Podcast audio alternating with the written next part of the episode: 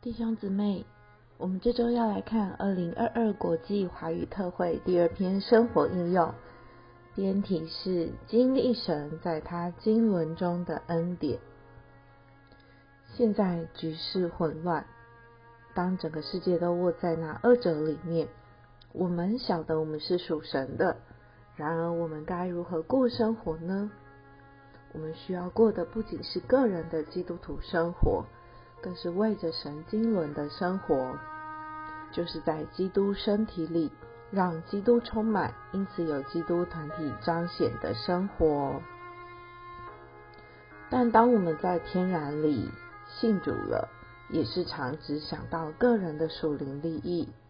这不是因为我们没有看过书报里关于神经纶的内容，也不是我们在聚会里。没有听过圣徒们分享基督身体的实际，而是我们看到自己或身边圣徒们的现况，就觉得神的经纶太高太远，不可能实化在我们身上。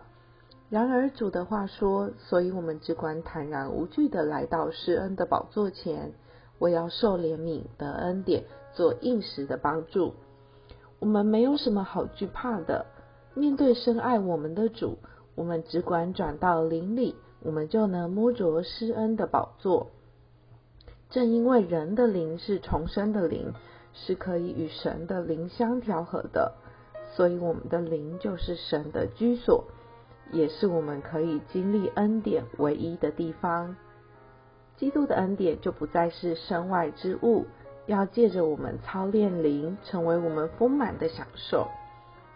呼求主名就是最重要的操练，如同我们为了维持身体健康而运动，要注重正确的呼吸，我们操练也当如此。每时刻从深处呼求主的名，自然就会运用了我们的灵。当我们呼求主，我们就会奇妙的经历老旧天然都被了结，换了一个新生命在我们里面。当我们呼求主更多更深，我们还要经历那些复杂的人事物，使我们受压甚重的环境。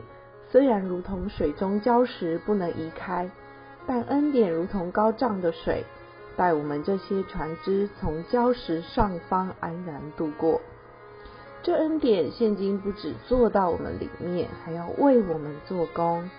我们或许已经知道，在自己里面是无法完成主的工作的，但我们是否足够认识恩典是做工唯一的凭借呢？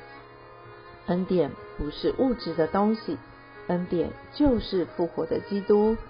神的工只有基督能完成，我们是一个管道，凭借让这位适灵的基督不断的供应并更新我们，这工就变得容易。担子也变得轻省。赞美主，基督作为恩典这活的人位，在我们里面一同生活行动，就会使我们在恩典里渐渐长大。基督不是分开的，当我们长在基督里，也就长到伊里，成为团体的彰显。愿主使我们渴慕在恩典里长大，一生更深刻、更完满的认识基督。并享受基督身体的实际。